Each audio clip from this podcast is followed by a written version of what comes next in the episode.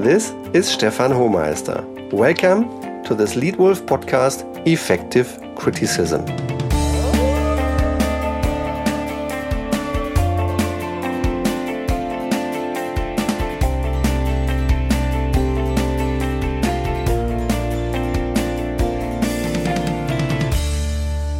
As a leader, you need to criticize other people's mistakes. However, most of us dislike criticism, particularly when we are on the receiving end of it. The main reason why we don't like it is it is a potentially sensitive area. It affects our egos, how we see ourselves, how others see us, possibly even our self esteem. It is a huge emotional minefield. Some may have had bad experiences when receiving criticism because they were criticized personally and felt hurt after an act that felt to be almost like a public slaughter. Or they had to watch how something similar happened to a close colleague. Criticism can also be exhausting. When you get praise, you've done something well, and all you need to do is to do more of the same. When you receive criticism, though, you should change something, do something differently, and this costs more effort, energy, and courage than just to carry on doing the same thing. Finally, some people take every criticism personally and feel attacked rather than supported. So, where and when do you go about giving criticism? There are formal occasions like annual performance appraisals, but few mistakes can wait that long, and they shouldn't. All important criticism should be running maintenance rather than an annual service. Effective criticism is a central leadership responsibility for every leader. If you are the leader of the pack, you have to address and criticize your people's mistakes and help them correct them. Only then your employees have a chance to perform at their full potential. To criticize effectively, your people need to feel you have only one intent to help them improve. If done well, your criticism helps them understand what exactly they did wrong and how they can do better. It's downright unfair as a leader not to criticize mistakes.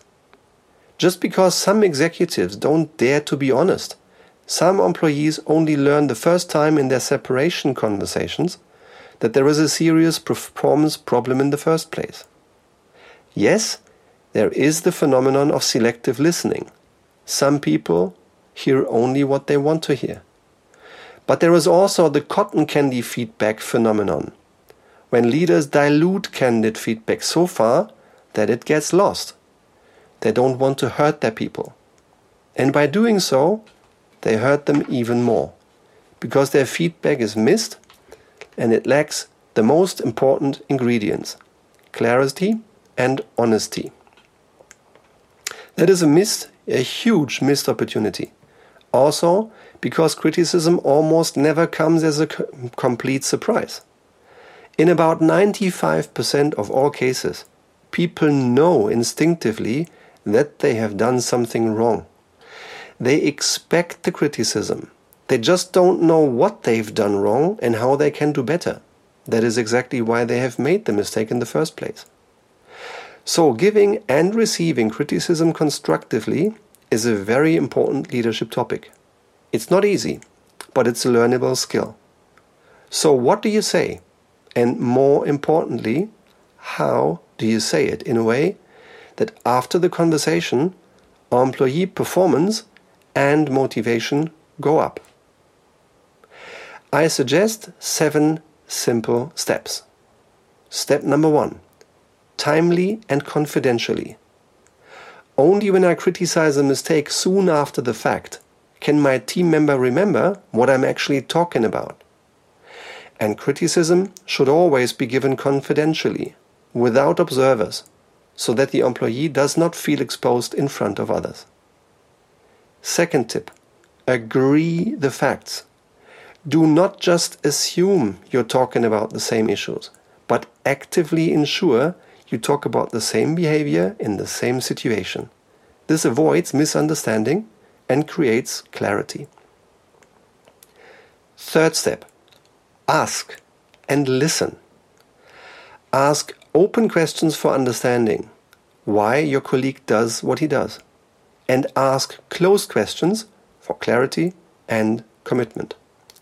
Example If you are my boss, my marketing director, and I am your marketing associate, our company has a core working hour from 9 a.m.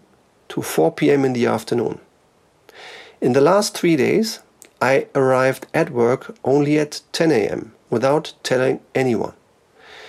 Now, on day four, you ask me to see me in your office and you start the following clarifying conversation. If now you start it and you just talk and keep talking, for example, Stefan, I don't like your discipline. You've been an entire hour late for three days in a row without saying anything. I expect you to appear in the office on time as of now, every day. Am I clear? Then I answer, Yep, understood, I will. But what have you achieved by this conversation? Exactly. You have achieved that I, as your employee, I will change my behavior because you want me to. But do you understand why I do what I do? Do you think you made me want to change my behavior? I doubt it. You get obedience in the short term until I fall back into my old pattern. This conversation is completely different if you ask and listen. You could, for example, start with Good morning, Stefan. Come on in, take a seat. I have an important question for you. Hey, Stefan, do you actually know our core office hours? And I answer, Yes, from 9 to 5. You continue, and in the last three days, you were an hour late, right? Two closed questions, which I only can respond to with yes or no. And now there is crystal clarity about my specific mistake. Again, I answer, yes, I was late. And then you ask, Stefan, so why were you late? You are silent and you listen. Now I have to talk. I have to share the truth.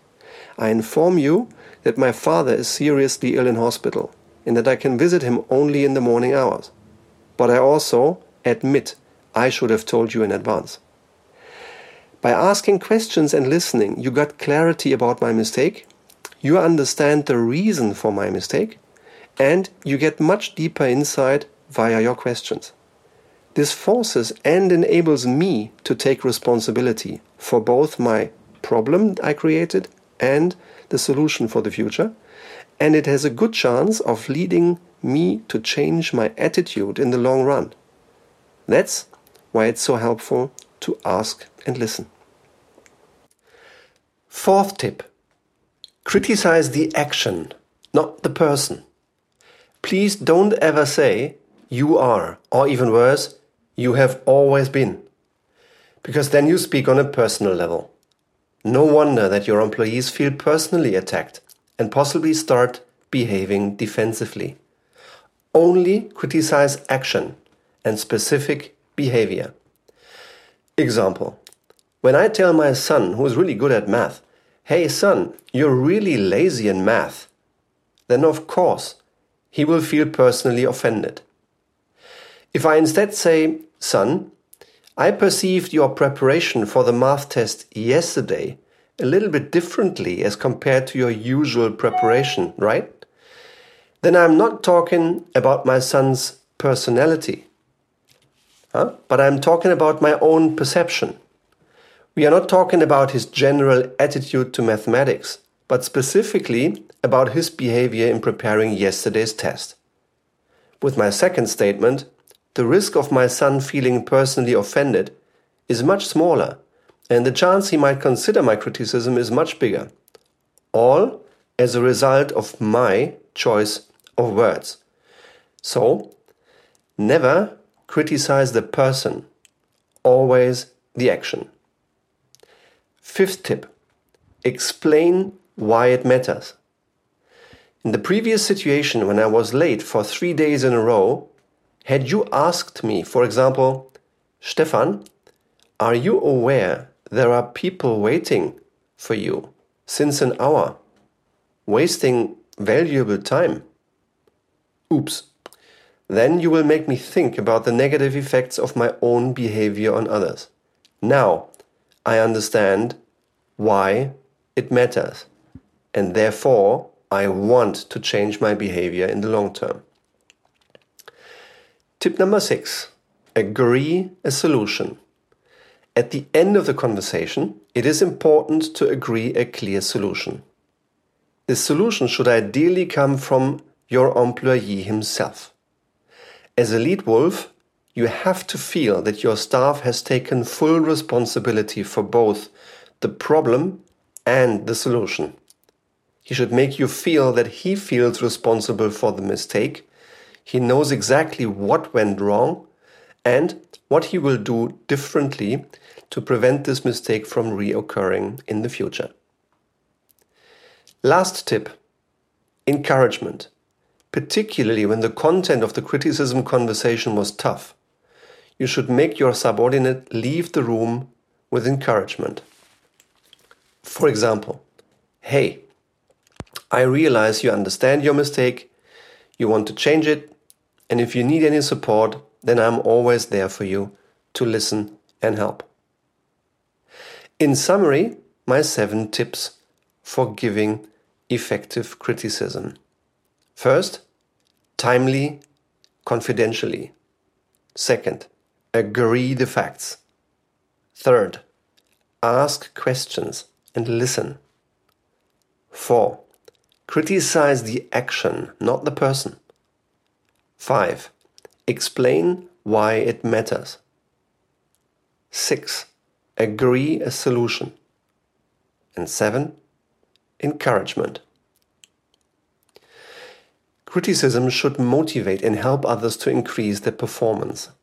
That's why you, as a leader, have to criticize mistakes of your employees so they can learn and improve. It is important that your employees can feel your only intention is to help them improve.